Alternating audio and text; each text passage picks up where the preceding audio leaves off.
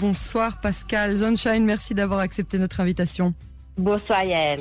Alors nous voulions déjà vous parler la semaine dernière, mais malheureusement les réalités du Covid nous en ont empêché et nous en sommes d'autant plus contents de vous parler ce soir.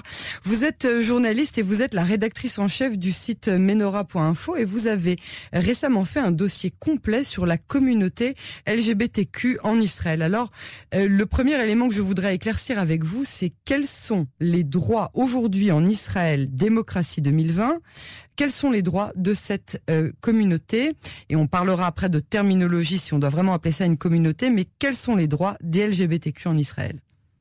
Les droits de la communauté LGBT, en fait, se, constituent au fur et à mesure, euh, au fur et à mesure essentiellement d'ailleurs de, l'activisme judiciaire. Euh, beaucoup de beaucoup de droits se sont développés en fait face à la Cour suprême euh, par différentes requêtes depuis euh, à peu près les années 90 qui ont commencé à consolider euh, des droits individuels puisqu'on parle d'abord de droits d'individus, notamment en ce qui concerne la filiation, en ce qui concerne la famille, euh, c'est essentiellement sur ce sur ce domaine euh, que les, les, choses se sont euh, se sont structurées au fil du temps. Le, le, la reconnaissance, par exemple, du conjoint homosexuel, c'est une une jurisprudence qui date de la fin des années 80, début des années 90, avec la première reconnaissance des droits d'un conjoint homosexuel d'un employé d'ELAL. D'ailleurs, ce qu'on appelle la jurisprudence ELAL, euh, qui a marqué pour la première fois la reconnaissance en fait par une entreprise des droits du conjoint de la même manière que pour un couple hétérosexuel. À partir de là, euh, d'autres jurisprudences se sont greffées au fil du temps, essentiellement pour la, reconnaissance en fait des droits des droits familiaux, le droit le droit à constituer une famille, un des un des éléments importants d'ailleurs euh, qui est qui est toujours en cours de développement euh, c'est le, le, droit, euh, le droit à la gestation pour autrui. Voilà, la GPA. Absolument. Où là, en fait, d'ailleurs, sur, sur ce plan, Israël est euh, largement en, avance par rapport à d'autres euh, démocraties occidentales, puisque le, la loi sur la GPA en Israël existe en fait depuis 1996. Euh, donc c'est là un texte de loi relativement relativement ancien et qui au fil du temps, c'est ouvert aussi euh, à, des, demandes, homosexuelles.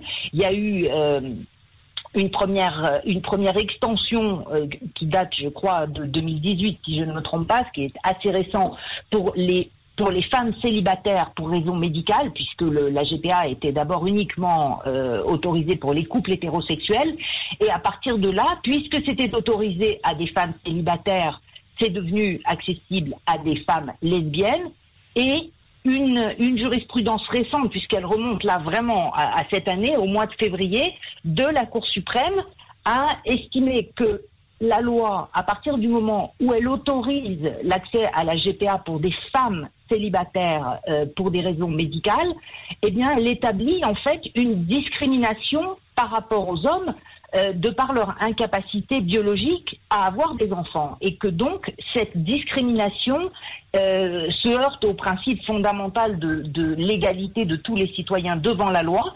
Et la Cour suprême, les juges ont renvoyé la loi devant, devant la Knesset, ils l'ont retoquée et ont demandé au Parlement euh, de, de, de réformer cette loi dans un délai d'un an pour ouvrir la GPA aussi aux couples homosexuels. Donc là, on a affaire à une, à une véritable révolution juridique en Israël qui place Israël vraiment parmi les, les, les pays en pointe euh, en ce qui concerne la, la, filiation et le droit à la famille pour les, pour les couples homosexuels.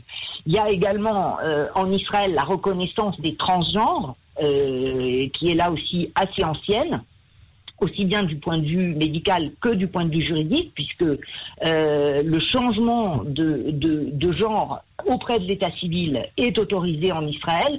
Donc il y a là euh, finalement une assez large gamme de droits qui, au fur et à mesure, sont ouverts aussi aux citoyens homosexuels. Mais alors, euh, vous parliez de la facilité aujourd'hui qu'ont les couples euh, LGBT à avoir euh, des enfants par GPA. Alors pourquoi est-ce qu'il y en a tellement qui doivent partir à l'étranger pour, le faire? Dans la mesure où justement les choses sont en cours de transformation, mais ne sont pas encore actées. La dernière donc jurisprudence de la Cour suprême ne date que du mois de février.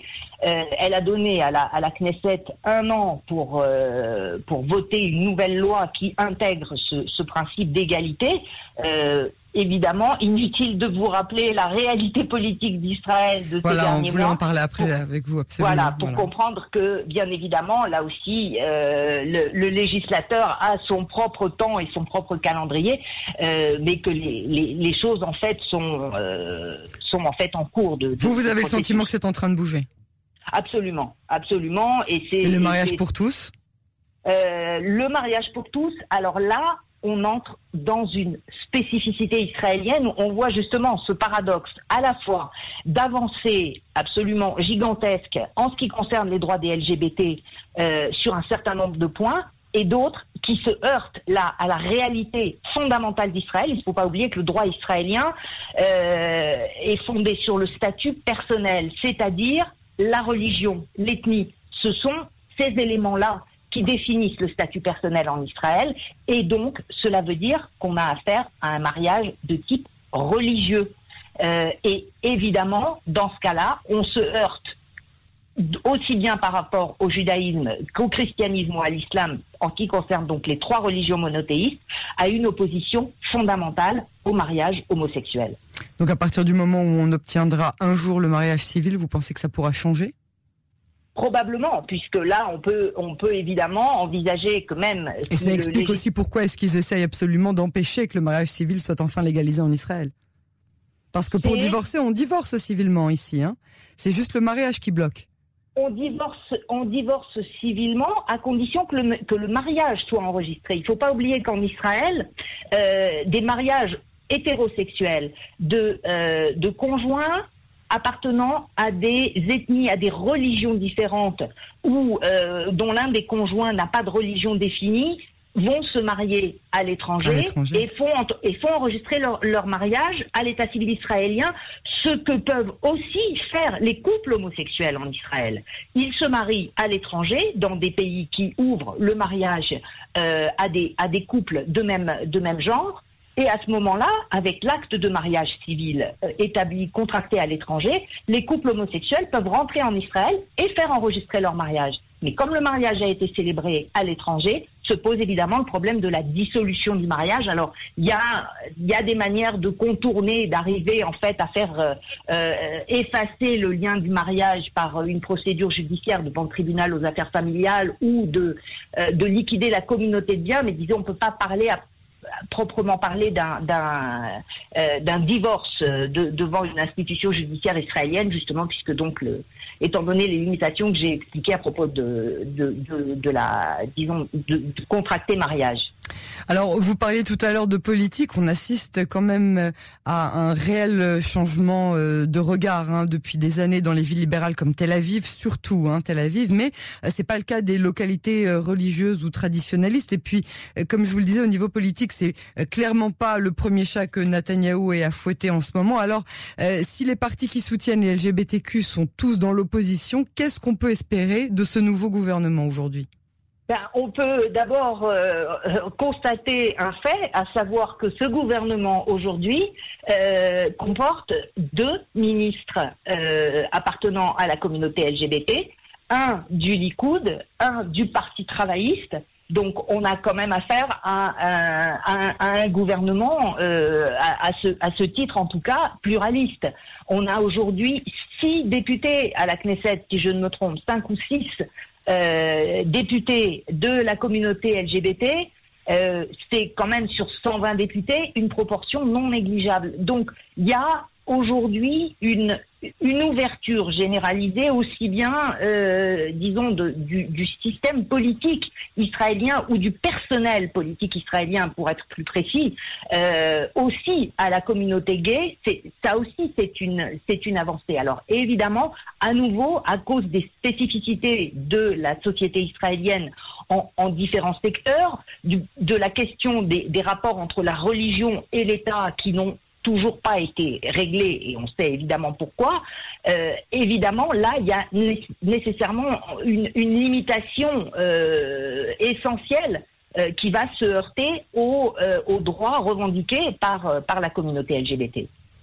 Et alors, je constatais, pardon, je constatais en feuilletant euh, les pages de votre site qu'effectivement on parle très peu des statuts euh, des LGBTQ en termes de débat, mais toujours en parlant de polémique, hein. Euh, souvent avec des personnalités publiques qui ont des paroles d'homophobes sans même en avoir conscience hein, finalement. beaucoup de ces sujets sont encore tabous, même dans, dans, dans le pays et particulièrement dans les écoles où au lieu de prôner le pluralisme et la tolérance, on apprend très vite à différencier, à montrer du doigt. parlons de cette terrible thérapie de la conversion. Alors, il y a la thérapie de la conversion, mais je voudrais quand même revenir sur, euh, sur, ce, que, sur ce que vous venez de dire, Yael. Bon, il faut pas oublier que le système éducatif israélien est divisé en différents courants, euh, public laïque, public religieux, orthodoxe. Alors, évidemment, euh, chaque courant a, a, son propre programme, mais disons, dans l'enseignement public israélien aujourd'hui, euh, d'abord, euh, on étudie le genre, on, forme les, enfants dès le, dès le primaire aussi à l'égalité des genres et, on, ouvre aussi à la, à la conscience des adolescents euh, euh, à, la, à, la, à la réalité de l'homosexualité. Donc là aussi, les choses changent. Maintenant, il y a, vous, le rappelez évidemment, ce, problème épineux et douloureux de, la thérapie de conversion. Cette thérapie de conversion, aujourd'hui, en fait, elle va surtout toucher des milieux qui restent euh, fondamentalement opposés à l'idée même de l'homosexualité et qui donc vont d'abord la considérer euh, comme comme, une super solution voilà, disons d'abord comme euh, quelque chose qui soit contraire à la morale, mais comme on ne l'exprime pas, sauf chez les orthodoxes, de manière aussi claire, eh bien, on va envisager encore l'homosexualité comme une pathologie. Alors, si on l'envisage comme une pathologie, bah, une pathologie doit avoir sa thérapie. Mmh. Et voilà, et exactement, et c'est comme ça qu'on arrive à la thérapie de conversion qui touche essentiellement donc les euh, milieux religieux, même si le corps médical en Israël est majoritairement opposé à cette pratique dont on sait qu'elle comporte des risques énormes pour les, jeunes, puisqu'il s'agit évidemment euh, principalement de jeunes et de très jeunes euh, que, que l'on soumet ou qui se soumettent sous la pression sociale à ce type de thérapie de conversion, avec, euh, avec des risques de troubles psychologiques profonds à long terme, voire aussi des risques réels de, de suicide. Et alors on parle maintenant du parti politique vite oublié, heureusement Noam, qui prenait un peuple, je cite, hein, normal sur notre terre. C'est pas mal aussi ça. Ce, parti Noam a été effectivement un des, un des, un des épisodes de ces, de ces récentes euh, échéances électorales. Euh, c'est effectivement intéressant de voir que un parti est pris comme programme essentiel euh, une position déclarée contre l'homosexualité. Bon, c'est un parti qui d'abord s'est retiré euh, euh, très rapidement de, la course électorale, ce qui n'est même pas, il, n'est même pas allé jusqu'au jour de l'élection. Il a retiré sa candidature auparavant. Euh, ça touche, euh, disons, un, un segment, un, un, segment relativement limité, même à l'intérieur du public religieux. Euh, le public religieux ne fait pas de l'homosexualité une question fondamentale. Il y avait quand même pas mal de gens de chez Naftali Bennett qui s'étaient prononcés quand on leur avait posé le, la, la, la, question. Ils avaient dit tout naturellement que que non seulement ils soutenaient pas, mais qu'en plus ils comprenaient qu'il y avait des gens avec ce grand problème dans leur vie et qu'ils connaissaient des gens malades de ceci ou de cela. Enfin, il y avait eu pas mal de, déclarations assez graves hein, dans, la droite sioniste religieuse. Oui, alors à nouveau, ce, problème, on le voit, est encore en quelque sorte traverse ou souligne euh, aussi les, divisions et les différences propres à la société israélienne dans son ensemble. Il est, il est, il est à la fois un révélateur et en même temps aussi, disons, ce, ce, ce segment, euh, si, on, si on peut l'appeler comme ça pour traduire le, le terme de migzar en, en, en hébreu, euh, LGBT aujourd'hui il est, lui-même porteur de ses, propres questionnements et de ses propres revendications, et en même temps, il est un reflet de la société israélienne. Cette société israélienne, aujourd'hui, effectivement, dans les milieux religieux qui sont aussi concernés, euh, dont, euh, des jeunes aussi découvrent une orientation ou une identité qui n'est pas celle avec laquelle ils sont nés ou avec laquelle ils sont censés être déterminés depuis la naissance, euh, bah, cette, cette réalité, les religieux s'y trouvent confrontés aussi et, essayent d'une certaine manière de, de, l'avaler, de la comprendre sans se, sans se remettre en question. Et à nouveau, oui, le, disons la, la tangente la plus simple, c'est à nouveau de parler de pathologie. Évidemment, on a encore pas mal de travail à faire. Euh dans l'éducation de nos enfants avant tout, dans la tolérance, dans le, dans le pluralisme, dans l'acceptation de la personne différente de manière générale. Sylvie Sunshine, on vous remercie infiniment pour avoir... Euh, euh, Qu'est-ce que j'ai dit? Sylvie. Oh non, je m'excuse. Pardon. Pascal, évidemment, on vous remercie infiniment euh, pour votre intervention et on vous dit à très très bientôt euh, sur nos ondes et euh, on passe tout de suite à, à bientôt.